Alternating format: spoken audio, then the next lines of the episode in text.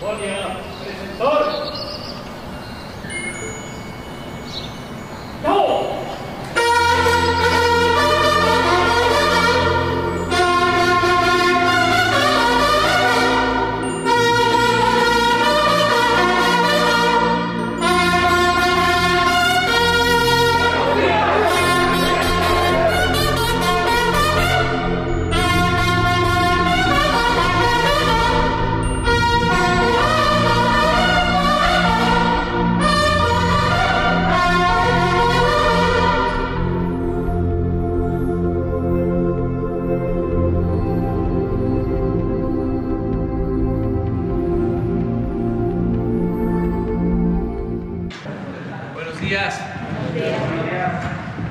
Vamos a informar hoy sobre el quién es quién en las mentiras, como lo hacemos todos los miércoles desde hace algún tiempo. Le vamos a dar la palabra a Elizabeth García Vilchis, que ella nos informe, nos diga cómo han estado las campañas de desinformación. Señor presidente, con su permiso, buenos días a todos y todos, a todas y a todos. Esta es la edición de fin de año del quién es quién en las mentiras de la semana. Un ejercicio que permite al pueblo de México formarse un criterio sobre las falsedades publicadas en medios de comunicación y redes sociales.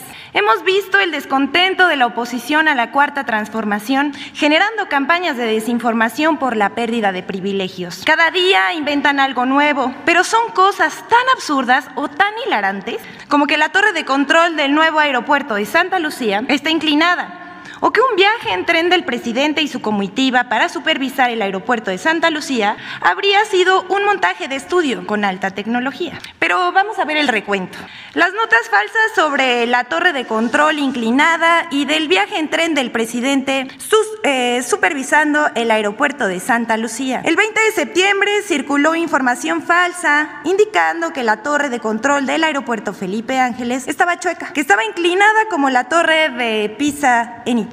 Es falso. La torre del aeropuerto Felipe Ángeles fue construida bajo altos estándares de calidad. Tiene 88 metros de altura y está equipada con tecnología de vanguardia para agilizar el tráfico aéreo de manera segura. Luego inventaron una mentira sobre un video del presidente en un tren en las inmediaciones del aeropuerto de Santa Lucía. En redes y medios de comunicación dijeron que fue un montaje, que todo se filmó en un simulador que se hizo una película de estudio y que con Photoshop pintaron el paisaje y las nubes. Pero todo resulta, pero resulta que el presidente y una comitiva sí viajaron en tren y que el video se hizo durante un recorrido por la vía del tren que pasa rumbo al aeropuerto de Santa Lucía. Entre los que hicieron eco de esta pifia fue el expresidente Felipe Calderón, el senador Emilio Álvarez y Casa y Paola Migoya, promotores del Frente Cívico Nacional, entre otros.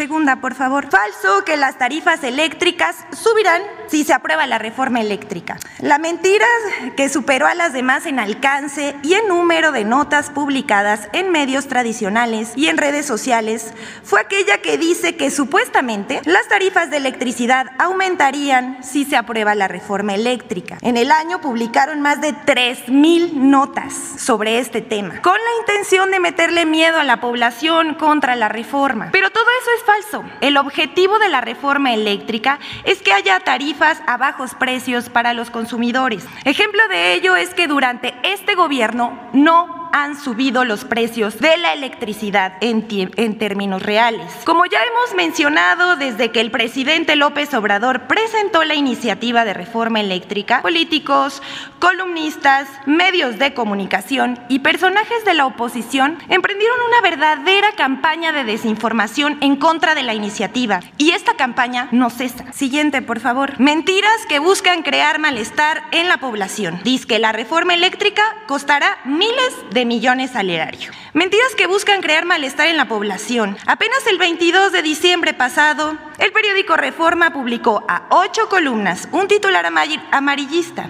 Temen con reforma shock de 261 mil millones de pesos, aludiendo al supuesto costo de aprobarse la reforma eléctrica. Citando a un centro de investigación económica y presupuestaria, Reforma señala que la reforma eléctrica tendrá un impacto en el presupuesto de 261 mil millones, debido a indemnizaciones, cancelación de inversiones, pagos de subsidios y sobrecosto de operación de la Comisión Federal de Electricidad. Todo eso es falso. Ese amarillismo no toma en cuenta que las empresas privadas seguirán en el mercado eléctrico, produciendo el 46% de la electricidad en el país, pero ya sin contratos que le den preferencia para no pagar los costos de transmisión y simulen sociedades. Con la reforma eléctrica las empresas podrán hacer negocios razonables y pagarán lo justo. También hay críticas que ponen en duda la capacidad de la comisión,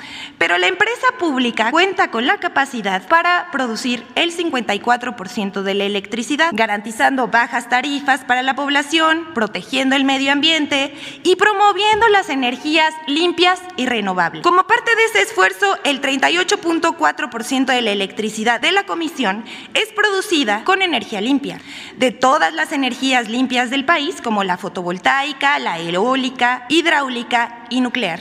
La Comisión Federal de Electricidad produce el 55% más de la mitad y el plan es que aumente más. Vamos con la última. La información más repulsiva del año fue la del supuesto obrero muerto por represión en la refinería Dos Bocas. No cesan los ataques por las obras de justicia social que ha emprendido el gobierno de México. Por ejemplo, el diario Reforma publicó el 13 de octubre pasado una mentira eh, de un muerto. Según el diario, una protesta de trabajadores en la refinería Dos Bocas de Tabasco fue reprimida con armas de fuego y supuestamente un trabajador habría muerto. A pesar de que se desmintió esa información, la nota aún sigue en su página web. Infodemia MX aclaró que se trataba de una mentira, lo publicado por Reforma y otros medios. En nado sincronizado, otros medios retomaron la misma información sin verificar, como es Infobae, la otra opinión, debate, mural y 724. Y miembros de la oposición se lanzaron a desinformar como, bueno, Felipe Calderón, Vicente Fox, así como dirigentes del PAN y del PRD como Jesús Ortega, que publicó la foto de un obrero atropellado hace meses en la cercanía de la refinería, afirmando que se trataba del trabajador asesinado por un policía. En este espacio se desmintió esa información, incluso se compartió la postura de la empresa Icaflor sobre el conflicto. Y bueno, hasta aquí nuestra sección. Muchas gracias y les deseamos a todas y a todos un feliz año nuevo. Muchas gracias, presidente. Muy bien, no tenemos lista. Hans Salazar. No hay nadie más. Ahorita abrimos. Compañera, compañero, compañera. Una para Oaxaca. Buenos días, presidente Hans Salazar de Noticiero en Redes. Eh, el día el día de antier, el periodista Ricardo Ravelo publicó en, dos tweets lo siguiente, lo voy a leer textual. Si me matan, todos ustedes ya saben quién es el responsable. Pido que Alfaro presente demanda. Nos, vamos, nos vemos en tribunales internacionales, no en los atenazados por la mafia. Y enseguida dice, no he sido notificado de la demanda, le exijo al gobernador Enrique Alfaro que la presente. La estoy esperando, me urge y que no amague, va o no va. Esto es parte de lo publicado, eh, de lo subido en Twitter por parte del periodista Ricardo Ravelo, especialista en temas de narcotráfico, y lo expongo, presidente, por la gravedad del tema, ya que él señala directamente, de acuerdo a lo que acabo de leer textual, al gobernador de Jalisco, quien, bueno, pues ha sido eh, muy hostil con la prensa, ha sido un gobernador que desafortunadamente no ha tenido empatía a grandes diferencias eh, en otros espacios de gobierno. Eh, es un tema bastante delicado, pues ya que compete a la propia seguridad del, del reportero del periodista, que bueno, pues no es eh, algo que pueda pasar desapercibido. Eh, seguramente usted ya está enterado por la propia publicación de los tweets. Él ha escrito diferentes columnas, escribe, escribe para un portal llamado Sin embargo, donde, por ejemplo, titula Jalisco, aquí manda el crimen, ese es uno. El otro, Jalisco, narco y negocios, a la sombra del poder. Me voy a permitir eh, leerle un poco, nada más para poner el contexto. Por ejemplo, escribió, el caso más evidente es la expansión del cártel de Jalisco Nueva Generación Los altos mandos que lo dirigen han hallado en Jalisco el asidero perfecto, importantes aliados que a su vez cuentan con la protección política y judicial, lo que evidencia que en el gobierno de Enrique Alfaro los presuntos criminales están mejor protegidos que los ciudadanos. En otro texto dice, un testigo, Edgar, ha revelado en Estados Unidos respecto a una amplia red de tráfico de influencias, negocios al amparo del poder estatal en Jalisco, encabezados por Enrique Alfaro, gobernador de esa entidad en la que están implicados familiares, colaboradores y múltiples cómplices, jueces, magistrados y familiares encabezados por el cuñado del mandatario, Rafael Martínez. Estos negocios, según el testigo, implicarían a altos mandos del Poder Judicial, del Consejo de la Judicatura, despachos jurídicos, todos cómplices del sistema armado por Alfaro y compinches. El esquema de corrupción del, del gobernador Alfaro implica a David, su hermano, quien ha concretado jugosos negocios por la vía civil a través de la juez Paulina Camacho Mendoza y por la vía mercantil mediante Gabriela Sánchez. Estos jueces responden a los intereses económicos del gobernador Alfaro. Hasta aquí, obviamente, son columnas mucho más prolongadas. Presidente, la gravedad de eh, hostigar, de amenazar, de amedrentar. En una conferencia, el gobernador eh, dijo que va a presentar o ya presentó denuncias por daño moral, pero bueno, pues son generalmente este tipo de formas para perseguir, para para hostigar a los periodistas. No es menor que el periodista Ricardo Ravelo haya eh, pues publicado estos tweets. Me parece que es una cuestión muy delicada y que yo le vengo a exponer aquí, preguntarle si esto se ha manejado, si se ha comentado en el gabinete de seguridad, si sabe algo más al respecto para proteger a este eh, periodista en lo particular, ya que pues el gobierno de Jalisco se está, eh, sea por los propios gobernados, mucha gente pues lo ha visto como un, un gobierno autoritario, un gobierno que no ha resuelto el tema de seguridad. Usted mismo ha visitado Jalisco como uno de los estados más violentos, desafortunadamente, en el país. Esa es mi pregunta, presidente, primera. Bueno, no hemos eh, recibido ninguna denuncia, no lo hemos tratado en el gabinete de seguridad. Sí, lo vi en las redes, eh, sí es una noticia. Y le voy a pedir a Alejandro Encinas que establezca comunicación con el periodista. Esto no significa que sea culpable el gobernador, nada más es eh, cumplir con nuestra responsabilidad de proteger a este eh, periodista sin eh, juzgar por anticipado. No se pueden hacer juicios sumarios, hay un proceso legal que debe de seguirse, tiene que haber denuncias. Esto mismo que expresó supuestamente el gobernador que va a hacer la denuncia, este es un camino y también el periodista tiene este, el derecho de hacerlo. En tanto, nosotros brindamos protección a quienes eh, sufren o se sienten amenazados. Es nuestra responsabilidad. Eh, vamos a, tratar con Alejandro Encinas y ya luego les informamos. Sí, presidente. De hecho, nada más como rápido comentario. Eh, en meses anteriores, cuando todavía, permítame el comentario, cuando estuvo el gobernador Aureoles en Michoacán, tuve la oportunidad de estar en una mañanera ahí con usted, presente el gobernador y hasta que se presentó el tema también de Julio Cerroa, otro periodista que había sacado información donde eh, había evidencias, de acuerdo a este periodista, de eh, que Latinus estaba siendo financiado a través de presupuesto de Michoacán y fue como eh, se atemperó el tema por parte del gobernador. si me permite, este es el comentario también de exponerlo, como usted ha dicho, la fuerza de estos espacios definitivamente, pues si se sirven para también apoyar a compañeros, compañeras y de que su seguridad sea más allá de lo que usted dice. Entonces, sí, bueno, ayuda mucho. En ese, en ese término sí, lo exponemos. Ayuda mucho que se presenten eh, denuncias eh, públicas. Ayuda mucho. Este, es mucho mejor que quedarse callados. Y si existe este foro, pues este, Así es. hacerlo con toda libertad, solo con la consideración de que eh, no se puede culpar a nadie sin tener elementos de prueba, sin un proceso legal. Eso es el Estado de Derecho. Pero también tenemos que garantizar el derecho a la libre manifestación de las ideas, derecho que tienen ustedes a ejercer la libertad de expresión, la libertad de prensa. Son derechos conquistados desde hace siglos por el periodismo y eh, deben hacerse valer. Entonces, nada más buscar ese equilibrio, eh, que quienes nos ven, que además es gente muy responsable, muy consciente, la mayoría del pueblo de México es eh, muy responsable, eh, da gusto decirlo, el pueblo de México es de los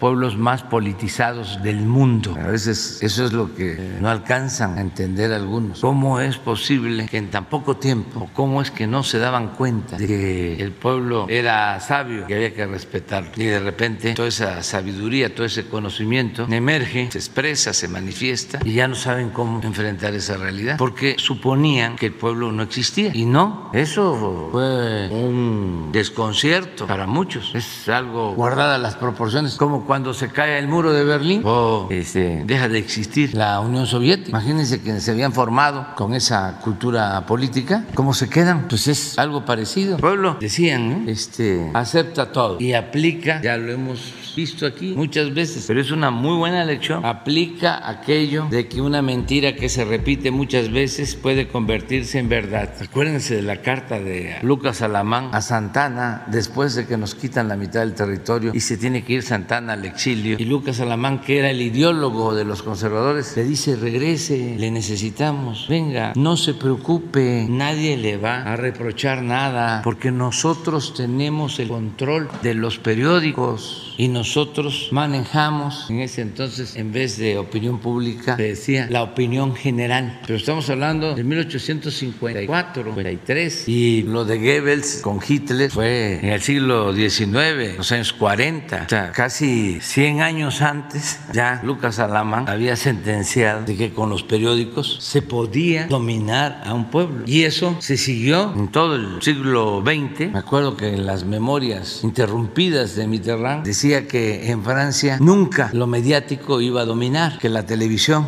no iba a jugar un papel decisivo como en otras partes, porque los franceses tenían mucha capacidad para leer sobre las noticias, escucharlas, verlas, discernir. Pues se equivocó ese gran presidente, porque en Francia también llegaron a tener y siguen teniendo mucha influencia los medios. Entonces, ahora en México es distinto. Me decía un empresario, platicábamos, y su asombro era cómo había yo enfrentado a los medios. Como es un empresario este, conocedor de la vida pública del país y ya grande. Eh, me hablaba de que cuando inició el gobierno de Cedillo tomaron la decisión de que no iba a haber publicidad y que los medios pasaban a segundo plan porque acababa de terminar el sexenio de Stalin. Me comentaba el empresario que le llamó la atención, pero no aguantaron ni un año y lo doblaron. Claro, imagínense cómo iba a aguantar sin los medios con el FOAPRO si tenía que convertir las deudas privadas en deuda pública necesitaba los medios para que le aplaudieran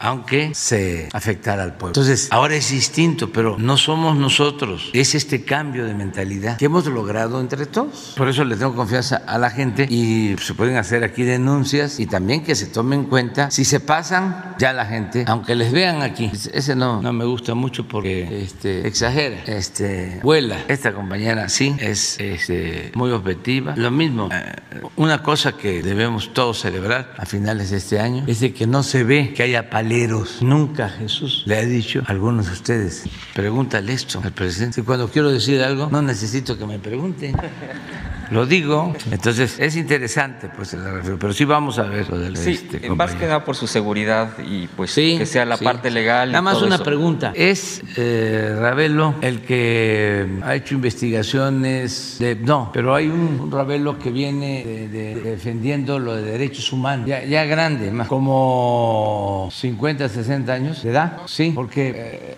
hay un periodista, pero no es que a lo mejor no es Ravelo, muy bueno de investigación que eh, hizo trabajos de los fondos que se usaban en las organizaciones sociales sobre corrupción. Tiene un libro sobre la corrupción azul o algo así, o vínculos con doña Rosario Ibarra. Ah, ah, ah Pepe Rebeldes, ya. Ya, Pepe Rebeldes, sí. Ah.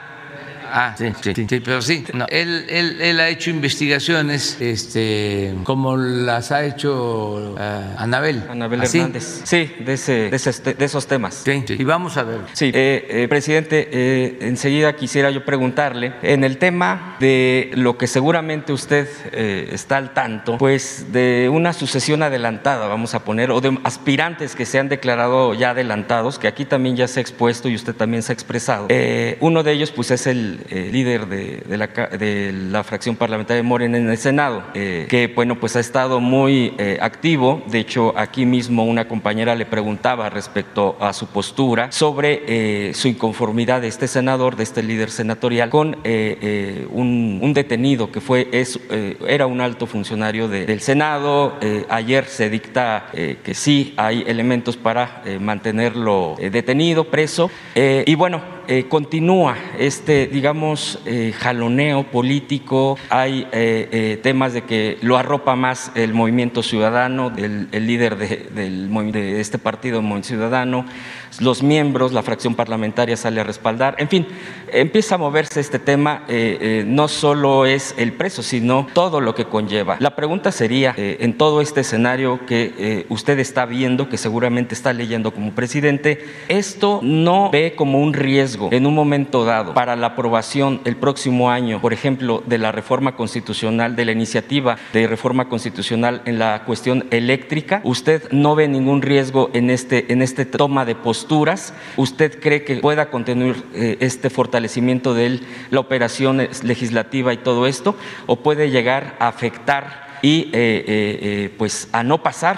a, a, complicar esto, ya sea por intereses políticos particulares, aspiraciones, que se contamine. Pues, ¿usted cómo lee esta parte? Y por último, presidente, si nos pudiera dar tres, tres propósitos de año nuevo. Eh, finalmente, si eso nos, nos, pudiera compartir, ya sería eh, lo que yo quisiera exponerle. Le agradezco mucho que me haya dado la palabra. Los tres propósitos de año nuevo para mañana, porque vamos a estar mañana, si les parece. Lo otro, miren, no eh, afecta, al contrario, ayuda que se ventilen las cosas. Antes todo era soterrado, todo era en oscurito, acuerdos cupulares, puro cuchicheo. Ahora se ventila todo. Y lo mismo, tenerle confianza a la gente. Yo creo que ese es el principal error de los políticos que no han querido o no han sabido entender la nueva realidad. Siempre hablo parezco disco rayado de la frase bíblica de que no se puede poner vino nuevo en botellas viejas. Ya no se puede hacer la política como antes. Y es muy sencillo, es otra la mentalidad del pueblo. Si eso se acepta, se internaliza, no es fácil, porque imagínense décadas haciendo política de una manera y de repente hay que entender que las cosas cambiaron. Eso lleva a que el pueblo es el que juzga, es el encargado de ver cómo nos comportamos, dan cuenta, porque además estamos en un proceso de transformación en donde, que eso es otra cosa que se debe de internalizar, no es el quítate tú porque quiero yo, no es el cargo, es el encargo. Entonces, la gente lo que le importa es que haya cambios, de verdad, que haya una transformación. Eso es lo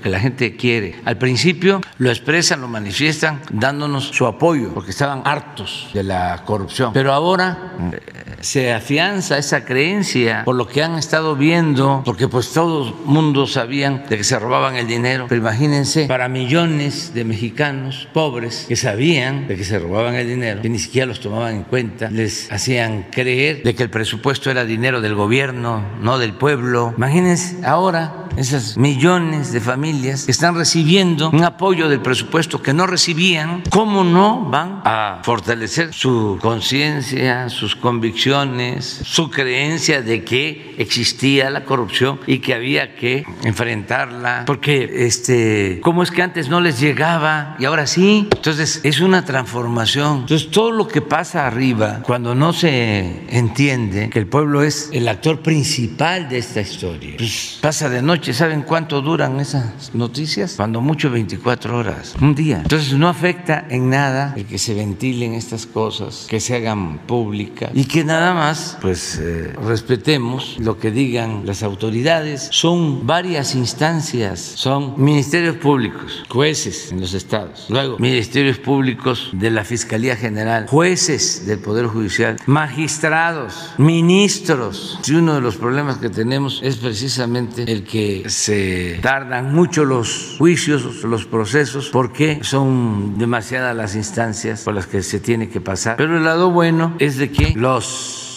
gobiernos locales pueden tener influencia en ministerios públicos, en jueces. Ahora menos. Antes era total. Nada más que este, como también se produce amnesia, se olvida de que el gobernador era el que ponía al presidente del Tribunal Superior de Justicia del Estado y desde luego, pues como no había democracia, a los diputados. Y así era a nivel nacional. El presidente ponía a los ministros de la Corte y les daba órdenes y tenía su procurador y le daba órdenes y así era todo. Pero ahora hay autonomía en la Fiscalía General de la República. Los jueces hagan una encuesta con los jueces, sería un buen ejercicio. Y pregúntenle, es como si hicieran una encuesta mm, este, en la intelectualidad o en la academia. ¿Cómo ven nuestro gobierno? Salimos reprobados. Los jueces no reprueban. Todos los jueces. ¿Cómo ve el gobierno que representa este, Andrés Manuel López Obrador? Ahí reprobamos. Imagínense la intelectualidad que se eh, creó y se reprodujo al amparo de Aguilar Camín y de Krause, cepillados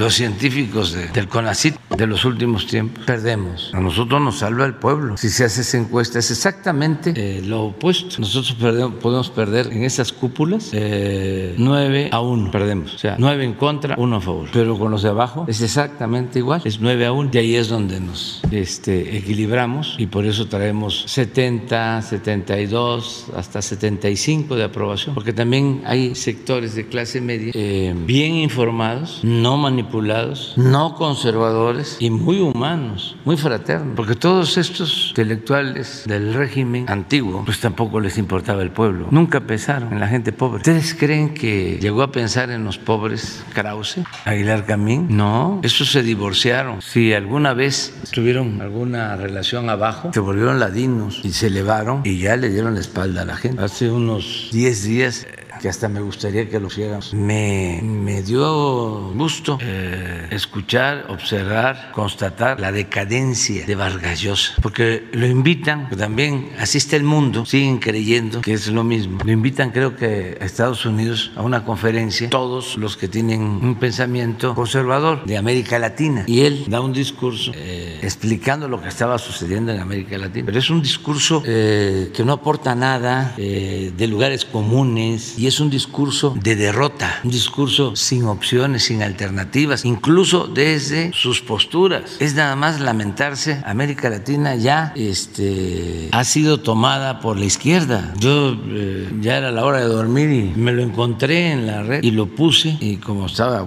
con volumen, me dice Beatriz, ¿cómo vas a estar escuchando eso? No, no, no, no, le digo, espérame, espérame. Y dormí bien, o sea pero en otros tiempos, eh, un planteamiento así, eh, primero había imaginación, había talento, era propositivo, eh, esperanzador, aún este, desde su concepción de, derecha, pero no, no. hablamos de que es una crisis mundial. Todavía no sucedía lo de Chile, cuando ese discurso faltaba como una semana o 15 días para la elección en Chile, que él este, decía que iba a ser lamentable que en Chile ganara Boris. Pero si analizan este, todo el planteamiento, y es uno de los ideólogos eh, más famosos del conservadurismo en América Latina, ya lo habían nombrado o es miembro de la Academia de las Letras en Francia, y por estas posturas, y porque pues ya perdió la imaginación y el talento, ya le estaban retirando a algunos escritores el reconocimiento. No está por ahí, pero con, sí, son, ¿cómo se llama? La fundación esa de dónde es? Argentina. Pero lo vemos, es que es interesante para mucha gente. 13 de diciembre, ¿cuándo fueron las elecciones en Chile? O se los dejamos ahí para que lo vean. ¿Lo ponemos o se lo dejamos? ¿Eh? Al final. Va. Ya.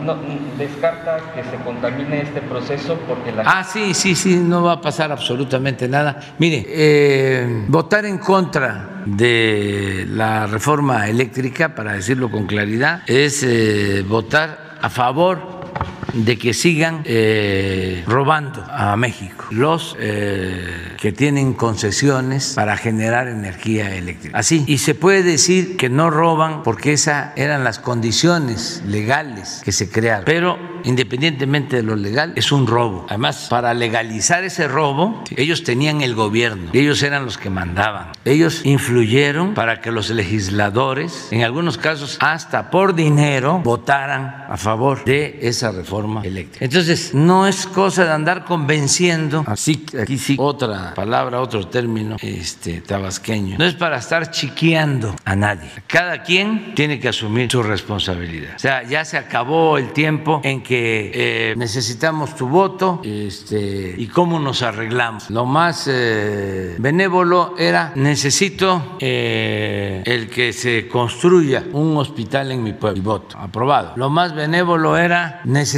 que se mantenga un sistema de apoyo especial a todos los maestros, que se les dé una compensación. Eso era lo más benévolo. Y eso degeneró hasta necesito que me des tanto de dinero. Así era antes. Entonces eso ya se terminó. Aquí es lo que le convenga, lo que le eh, convenga al pueblo. Y si los senadores, los diputados votan en contra, la gente se va este, a dar cuenta, lo va a saber y ellos van a tener que explicar por qué votaron en contra, no solo a sus lectores, a sus familiares, a sus hijos. ¿Cómo fue que fuiste diputado? Porque en la escuela se los van a decir a los muchachos, tu papá votó para que Iberdrola siguiera ganando dinero y nosotros pagando más por la luz. Tu papá votó para que pagara menos por la luz el dueño de Oxxo que lo que pagan los hogares de México. Tu papá votó para que el litio, que es un mineral estratégico, quedara al mercado y que pudiese ser aprovechado por las grandes corporaciones extranjeras y no en beneficio de México y de su pueblo. No, si no está fácil. No, una decisión de esas, los mismos del PRI, incluso los del PAN, de cualquier partido, de cualquier partido. No está tan este confuso el asunto. Estás a favor de la corrupción o estás en contra. No hay medias tintas. Por eso hablo que son momentos de definiciones. Pero es que me cae muy mal. No lo puedo ni ver al presidente. Pues sí, te puede caer mal. No lo puedes ni ver. Pero busca la forma de protestar en contra de él. Ahora viene la revocación del mandato. Tacha con fuerza de que se vaya. Ahí te desclastes ya un poco. No, pero no tiene que ver nada. ¿eh? Y este, tienen que seguir todos los procesos este, judiciales de todas las personas, sea quien sea. ¿Cómo? se le vaya a olvidar los tres Ah, los tres Nos quedamos una compañera. Gracias, presidente. Buen día, Dalila Escobar, de Tiempo.tv. Justo del tema que hablaba en torno al tema del asunto de la revocación de mandato, desde la propia Fiscalía General de la República surge el asunto de que ya se abrió una carpeta de investigación en contra de los consejeros electorales. Eh, esto, bueno, a raíz de la denuncia que presenta el presidente de la mesa directiva de la Cámara de Diputados, Sergio Gutiérrez, y también eh, eh, después de que usted mencionara que pues está en desacuerdo con que se lleve penalmente este asunto. De hecho, también, bueno, de, los consejeros han retomado algunas posturas desde la barra mexicana de abogados, donde se habla de que este tipo de denuncias constituyen un acto de intimidación y una amenaza al ataque eh, y un ataque a la autonomía. Eh, ¿Usted considera que en efecto eh, este tipo de acciones penales y que ya se haya abierto esta carpeta de investigación constituiría una amenaza a la libertad y autonomía de este tipo de organismos? No creo.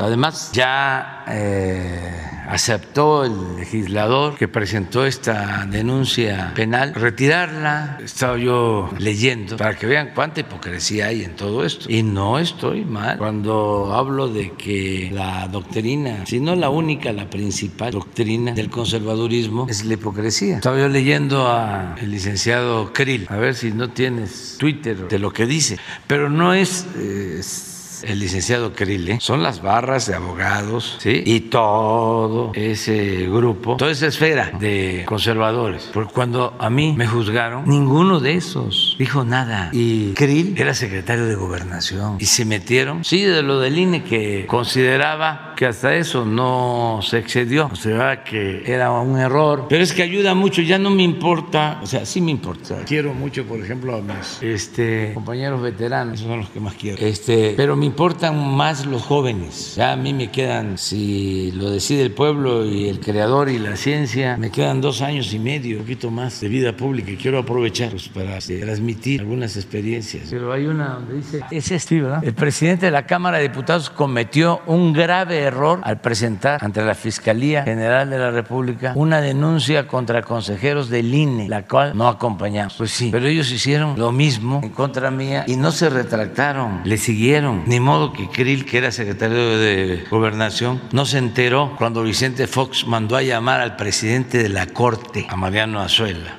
Ahora el mismo Fox para darle instrucciones, darle instrucciones de que me desaforaran. Bueno, celebro que ya esté pensando de otra forma, pues. Pero lo mismo si me dices eh, el colegio de abogados, eh, la barra de abogados, o sea, lo digo con todo respeto, incluso no creo que todos sean iguales, pero como corporaciones estaban completamente sometidas al régimen. Y esto no es que me lo platicaron o que lo supe, esto me lo hicieron a mí. Y hay pruebas. Entonces, qué buena actitud del presidente de la Cámara de Diputados, Sergio Gutiérrez. Gutiérrez, que Sergio Gutiérrez Luna, que presenta una denuncia eh, porque él considera que es un delito el que cometieron y este lo reflexiona a partir de que este, hay una inconformidad o lo consideran excesivo y dice eh, me retracto o ya no continúo con la denuncia, no sé qué procedimiento utilizó, pero eh, este que no va a ratificarla. Entonces ya, pero qué bien que lo hizo, o sea, porque primero no hay que perseguir a nadie, libertad,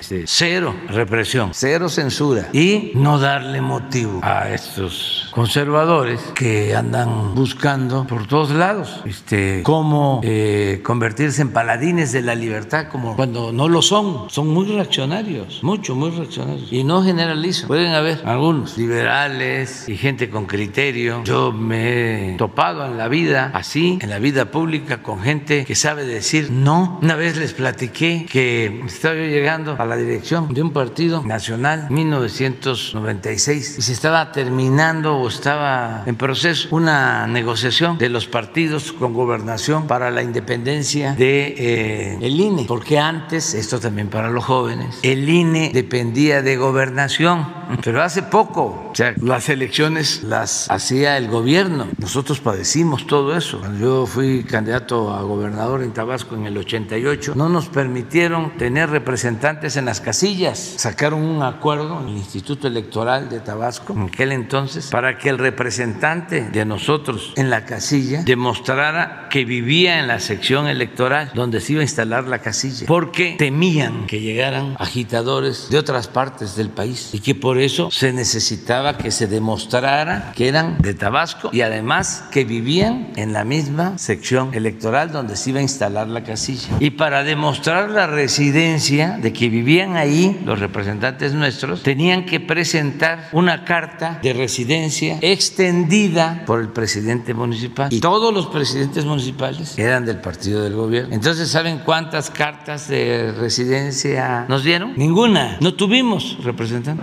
1988. Bueno, pasan los tiempos del 88 al 96 y deciden que iba a ser independiente el INE y que los consejeros del INE los iban a nombrar proporcionalmente los partidos. Sí, así fue. Y se llega a un acuerdo y cada partido propone dos, tres, dos, tres para hacer los once, pero tocaba este, nombrar al presidente, el equivalente a, a Lorenzo Córdoba de ahora, y lo teníamos que nombrar entre todos. Entonces, los de que están ahora en oposición, los grandes, ya se habían puesto de acuerdo a quién querían. Entonces dijimos, no, a mí me tocó decir, no, ese no, porque ese no es eh, imparcial. Se pusieron enojadísimos y además no se podían hacer esas cosas porque ya el que estaba sentado ahí tenía mandato y que se había llegado a un acuerdo que este, había que aceptar las propuestas y no pararnos de la mesa. Y yo me me paré, dije no, no, a él. Entonces, a cambio propusimos una lista de 10, de 20 gentes y fueron rechazando y rechazando, pues casi a todos. Y de repente salió un señor, un abogado que ya falleció, su hijo lleva,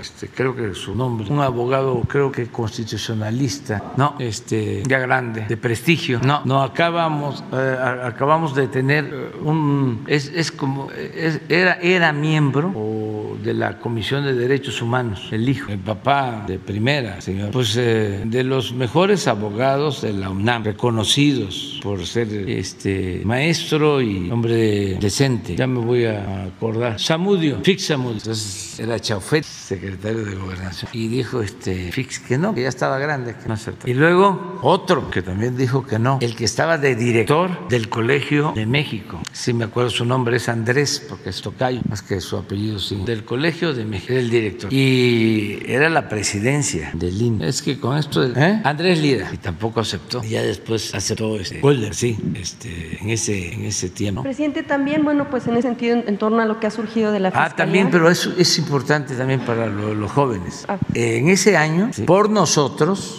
voy a presumir, se abrió la televisión a los mensajes de los partidos. Porque cuando me paré de la mesa, este, no fue solo por eso, sino porque estábamos, venían unas elecciones en el Estado de México, en Guerrero y en Hidalgo, me acuerdo. Y habíamos hecho unos mensajes para la televisión y hicimos cuentas de acuerdo a las cuotas y nos alcanzaba para poner unos mensajes. Fresas, fresas, nada, nada más aquí estamos por primera vez y fui a ver a los dueños de las televisoras a decirles ahorramos este dinero y queremos que nos pasen estos mensajes. No, ni pagando se podía este, tener un mensaje en la televisión. Eso es importante también porque no hace mucho. Esto fue en 1997, 96, 97, no hace mucho. Y ahí en la mesa dije, y no solo es esto el presidente, sino no regresamos a la mesa porque estamos hablando aquí de que va a haber democracia y ni pagando nos permiten. Ya intervino gobernación, como era antes, y a partir de ahí empezaron a este, difundir los mensajes. Entonces, este, sí han habido cambios, o sea, pero han costado y se han llevado a cabo poco a poco. También lo que le mencionaba de la fiscalía, también lo que ha surgido es que pudiera también estarse investigando a Santiago Nieto por una cuestión de eh, presunto enriquecimiento ilícito, pero a partir de eso preguntarle también si desde su gobierno, bueno, en ese contexto, eh, o desde una orden suya ha habido eh, pues eh, justo una orden de que se investigue por cuestiones irregulares financieras a, personajes que estén incluso dentro de su propio gobierno, una orden a la unidad de inteligencia financiera, ha surgido esta duda de saber si existe incluso una lista. A nadie, a nadie. La única recomendación eh, va en el sentido de que si saben algo o les llegó una información, que procedan, que no se queden. Si hay una denuncia o hay una solicitud de información de un gobierno extranjero, pues tienen que proceder y notificarlo a la autoridad competente, porque si no nos convertimos en cómplices. Siempre se me olvida la palabra correcta, la que se debe de usar en estos casos, que es el equivalente de la complicidad, pero no encubrimiento. Nos, volvemos encubridores. Eso no, pero yo no he mandado a investigar a nadie desde que soy presidente, a nadie. Lo único es las instrucciones de que cuidado con eh, que se tenga a personas vinculadas con el señor García Luna, cuidado con este, tener personas vinculadas con quienes este, tienen procesos penales abiertos, o sea, del sexenio pasado o anterior, pero no, no he dado la instrucción ni por escrito ni verbal de que se investigue nada. Gracias, presidente. Finalmente, pues se reporta en, eh, pues la ausencia. Pero sí me llega información, ¿eh? No necesito. me llega de todo. El presidente está informado. Le decía, finalmente eh, se reporta la ausencia del gobernador de Morelos, Cuauhtémoc Blanco. Eh, se ha mencionado que se iba a ausentar durante 17 días, en los últimos días de este año, eh, que hay un oficio en el que él justificaba, bueno, que iba a dejar de suplente al secretario de Gobierno, pero no justificaba que fuera una situación eh, de salida al extranjero por cuestión de gobierno, sino que se menciona que es por asuntos personales y que incluso pudiera ser que fue a Brasil. Preguntarle, bueno, pues usted acaba de hablar de un tema de, encargos, no de cargos. En este sentido, bueno, pues la, la población eligió a una persona precisamente le da su voto por la confianza y que abandone el Estado para situaciones personales, ¿cuál es el mensaje que le manda la ciudadanía que votó por ese tipo de gobernante? Pues si él pidió permiso y es legal, lo puede hacer. No puedo yo este, dar una opinión si está bien o está mal, porque depende también de la situación este, por la que pidió el permiso. Este, si es eh, un asunto eh, personal y se queda el secretario de gobierno atendiendo, no veo problema. Además, eh, todos estamos pendientes, todos, todos ayudamos. Si alguien falta por una enfermedad, por alguna razón personal, pues todos ayudamos. Que no sea ilegal, pero cuando se hace público, yo hasta lo veo bien, porque antes a lo mejor ni pedían permiso, no se iban o estaban aquí, pero no estaban porque se la pasaban en la frivolidad. Aunque se hizo. O sea, ¿de qué sirve estar aquí si eh, vamos a estar en las playas ya y por teléfono sin novedad? Aunque en realidad se hizo público después de que se evidenció que no estaba, no hubo una justificación o una eh, un informe a la población de que no iba a estar. Le voy a pedir al secretario de Gobernación que él nos informe sobre eso. Gracias, presidente. La de Oaxaca sigue. Eh, Después, adelante. Buenos días, señor presidente. Miguel Arzate, del Sistema Público de Radiodifusión del Estado Mexicano, Canal 14. Preguntarle, señor presidente, el próximo año, 2022, va a ser un año de elecciones en nuestro país nuevamente. Se van a renovar seis gubernaturas. Eh, en este sentido, señor presidente, eh, ¿qué llamado a hacer al, órgano electoral, al INE? ¿Qué llamado a hacer a la ciudadanía? ¿Cuál es el balance después de los resultados que se tuvo del trabajo del INE este año? Recordemos que este año hubo elecciones, hubo ahí un conflicto por la candidatura en Guerrero, eh, hubo también conflicto también este, por, por, las firmas, se presentaron varias situaciones. Eh, ¿Qué balance hace del trabajo del INE que se realizó este año? Eh, preguntarle también, nos, nos, adelantaba ya este año que convocó a expertos para realizar una propuesta de reforma electoral. ¿Cómo va esta, esta convocatoria? ¿Cómo va el diseño de esta reforma? ¿Cómo debería ser el trabajo del INE para el próximo año? ¿A qué, a qué altura debe de estar? Hace un momento también mencionaba que los consejeros eh, son nombrados por, por los partidos. Eh, algunos eh, conocedores del tema hablan de que los consejeros del INE tienen cuotas partidistas. ¿Cómo deberían ser los consejeros? ¿Deberían ser ciudadanos? ¿Cómo va la, cómo va la, la, pregunta, presidente? ¿Cómo va esta propuesta de reforma electoral? ¿Y cuál es el balance del INE? ¿Y qué se tendrá que hacer el próximo año para estar a la altura de la democracia que exige la ciudadanía? Sí, se va a llevar a cabo la propuesta, o sea, vamos a presentar la iniciativa del año próximo. Este, vamos a ver los tiempos, eh, pero sí vamos a llevar a cabo la. Eh, ¿Qué le recomendaría respetuosamente a los miembros del INE, el Consejo? Primero que eh, respeten al pueblo, que este, no piensen nada más en el aparato, en que no piensen nada más en la esfera de la llamada sociedad política, sino que piensen en el ciudadano, que es el actor principal, eh, rico o pobre, porque eh, también hay la deformación de pensar que el ciudadano, como era antes, como lo fue durante mucho tiempo, era el que sabía leer y escribir. Por ejemplo, un peón de una hacienda no era considerado ciudadano en el siglo XIX y había todo un alegato sobre eso. Hasta gente preparada, ilustrada, como Justo Sierra, recomendaba de que que el sufragio no fuese universal. Entonces, eso queda, ¿no? De que eh, en el subconsciente, de que el ciudadano es el letrado, el que tiene eh, más ingresos, ¿no? Ciudadanos somos todos, todos, para la gente más humilde. Eso se lo tienen que quitar de la cabeza y pensar en todo. En los que viven en Urique, en los que viven en Benemérito, en Chiapas, eh, todos, este, ya en el porvenir, en la sierra de Chiapas, ahí son los ciudadanos, todos. Y vale lo mismo un voto de ellos que un voto de un potentado. Eso igual. O sea, primero eso, para respetarlos. Segundo, que sean verdaderos jueces, que no puedo decir una mala palabra, pero que manden a, sus oficinas, a sus casas, a los que llegan a sonsacar, a hacerles propuestas indecorosas para que se beneficie a un candidato en contra de otro. Que tengan ellos criterio suficiente, que tengan vocación democrática y que no se dejen influenciar. Antes era lo que ordenaba el presidente presidente. Ahora no es así. A ninguno le ordeno, le pido que actúe en un sentido o en otro. A nadie. Ellos son libres. Que tengan la arrogancia de sentirse libres. Lo otro, que por lo mismo sean imparciales. Que no tomen partido con nadie. Por mucha fobia que tengan hacia los partidos hacia el presidente, que actúen con rectitud. Todo eso lo pueden hacer, no son cosas inalcanzables, sencillas y no va a haber ningún problema. Pero si empiezan, como este año fueron las elecciones, sí, lo que hicieron en Guerrero y en Michoacán, por ejemplo, eso uh, podrán decir que ya es cosa juzgada y que ya jurídicamente pasó, pero eso fue una mancha. ¿Cómo es posible que resuelven algo en el este, consejo? Va al tribunal, el tribunal les dice, corrija y no solo no lo corrigen, lo profundizan más en el criterio original y lo mandan de nuevo. Y el tribunal que había solicitado moderación se le olvida y cambia la resolución y le quitan la candidatura al eh, candidato de Guerrero y el de Michoacán. y es por lo que, lo que se me viene ahorita a la cabeza, pero hicieron muchas. Esto de no querer que haya consulta para la revocación del mandato es contrario a la democracia, a lo que establece la Constitución y claro, afectan el proceso democrático, afectan a los ciudadanos, se afectan ellos mucho, pierden prestigio, pierden credibilidad.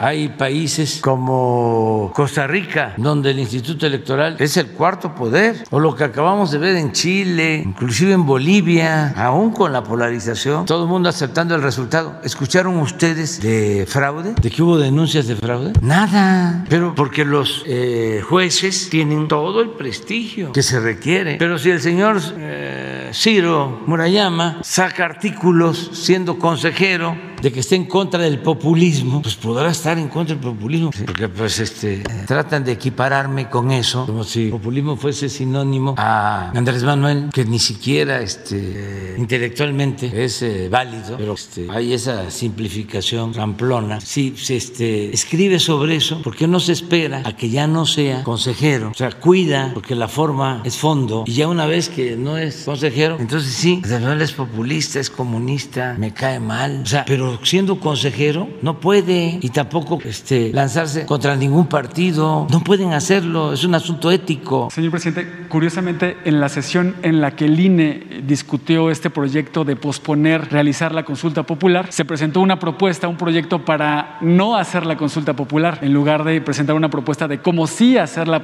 la consulta popular. Se presentó un proyecto, podríamos darle una lectura de cómo no trabajar bajo el presupuesto de que no tenían recursos, ¿no? En lugar de presentar una propuesta de cómo sí podemos trabajar trabajar. En fin, señor presidente, eh, esta propuesta de reforma eléctrica que usted, bueno, que su administración está elaborando, eh, va a presentar una propuesta de cómo eh, integrar a los consejeros, de cómo designarlos, cambiarlos, preguntarle si, si tiene, si, incluye este tema. Todavía no este, tenemos los detalles, sí se está trabajando y lo que queremos es dejar una ley este, confiable, pero no solo la ley, sino que sean verdaderos demócratas demócratas los responsables de organizar las elecciones, que sea gente de inobjetable honestidad, que los hay. Pues tenemos que buscar de esa forma porque dependen las instituciones del comportamiento de quienes las dirigen, mujeres, hombres, íntegros, rectos, incapaces de mentir, de torcer la ley, honestos, no corruptos. Entonces, eso es lo que se tiene que cuidar, porque no es un asunto fácil. Estamos viendo, por ejemplo, cómo los centros académicos como el CONACYT eh, no salieron bien los directivos, son científicos por el dinero, entonces tenemos que cuidar bien esto, o sea, cómo, cómo, cómo los equilibrios, no se trata de que sea el gobierno, volver a que, como era antes, de que eh, el Instituto Electoral dependa del presidente, dependa del gobierno, no, que garantice elecciones limpias, libres, que se garantice la democracia. Entonces, sí vamos a poder tener un buen ejercicio, no es un asunto fácil porque eh, lo que sucedió en los últimos tiempos produjo una decadencia. Esto no solo es una crisis, lo que estamos enfrentando es una decadencia, es algo que afectó todos los órdenes de la vida pública. No es una crisis económica, es una crisis social, es una crisis política, es una crisis por pérdida de valores. Eso es una decadencia, es un proceso de degradación progresivo. Así estábamos, así vamos. Entonces, a ver, gente honesta, incorruptible, recta, íntegra, porque antes lo que se exaltaba, lo que se aplaudía, lo que se valoraba, era el triunfar a toda costa, sin escrúpulos morales de ninguna índole. O sea, ¿cómo eh, ponemos por delante la honestidad? Yo sostengo que la mayor riqueza de México es la honestidad de su pueblo. Y ahí está, más que querían este, eclipsarla, someterla. Primero, buscar corrompernos a todos, a todos. No pudieron por las fuerzas de nuestras culturas, porque esto viene de lejos. El que en nuestras familias se actúe con honestidad y con rectitud. Y en los pueblos, que eso a veces los de arriba no lo conocen. A mí me gustaría muchísimo invitar a los de mero arriba, este, clase media alta para arriba, a que sin mucha paramaya, de manera normal, visitaran Oaxaca. Pero no Oaxaca capital y no solo las playas tan bellas de Puerto Escondido, no, las comunidades de la Sierra Norte, que vayan a los pueblos de la Sierra Juárez, que vayan a los pueblos, que vayan a Mazatlán, donde nació el papá de los Flores Magón, a la Sierra Mazateca. O sea que de repente llevan un carro y lo acondicionan una camioneta con sus víveres y ya llegan ahí y empiezan a conocer la vida de esos pueblos y van a cambiar completamente. Su administración, presidente, estará impulsando un plan B en caso de que el INE, por alguna situación legal, no realice la consulta como estaba prevista, la consulta popular sobre revocación de mandato como estaba prevista en abril. Sí. ¿Estará impulsando un plan B o está valorando realizar algún plan B? ¿Cuál sería? Sí, podríamos hacerlo de distintas maneras. Hablábamos eh, de que entre todos ¿no? lo organizáramos. Y la otra es eh, que hiciéramos una colecta para eh, contratar unas 10 empresas encuestadoras de prestigio en México y que se preguntara lo mismo. O sea, ¿quieres que eh, siga eh, de presidente Andrés Manuel López Obrador o que renuncie? Entonces no, llevaría mucho tiempo, incluso se podría hacer hasta telefónica este, y otra parte domiciliaria. O sea, y se tiene el resultado y se da a conocer el resultado. Entonces, el plan B sería una consulta organizada Sí, por ciudadanos. Sí, pero no podríamos dejar pasar. O sea, consulta va a haber de una forma o de otra, pero tiene que haber, porque tiene que quedar el presidente, porque es un mandato constitucional y a lo mejor lo que ellos no quieren es que hacia adelante, porque se sentían intocables, no se podía tocar al intocable. Entonces, la democracia participativa es que si la autoridad se porta bien, sigue, se porta mal, para afuera. Entonces, ¿Cómo modifican eh, el principio que ya está en la Constitución? Que dice, ah, es que no tenemos dinero. Ah, pues, y por eso no la vamos a hacer. Pues están violando la Constitución, independientemente de cualquier cosa. Si no lo hacemos nosotros, este, los ciudadanos, todos, pues a lo mejor 10 son muchas encuestas, encuestadoras, pero 5 para que no cueste. Y a lo mejor algunas encuestadoras, a ver, vamos a hablar de encuestadoras, para que se vayan preparando. Ah, parametría, buen día, Mitoski 3, Arias 4. Te- la que tiene el financiero. Sí, hay eh, de todo, pero sí, sí, se busca. Que sean las que menos cucharen o que no cucharen y que este, no le pongan levadura. Gracias, presidente. Solo Ya. para cerrar, comentar, importante la protección a periodistas. Eh, Ricardo Ravelo. eh, ¿Cómo? fue importante la protección que mencionaba para los periodistas. Eh, El periodista Ravelo, cuando ex- escribió en la revista Proceso durante el sexenio de Felipe Calderón, recibió amenazas entonces de Genaro García Luna, hoy detenido. Entonces, importante lo que mencionaba de la protección. Sí, lo vamos a ayudar. Digo, vamos a estar, sí, vamos a estar pendientes. O sea, si mandarle a decir a él que cuenta con nosotros en, en- en todo, que cuenta con nosotros, o sea, en todo. Y que somos libres, libres para este, manifestarnos. La de Oaxaca, ¿te parece mañana? Tú empiezas mañana, Oaxaca. ¿Sí? Mañana, sí. Y remesas.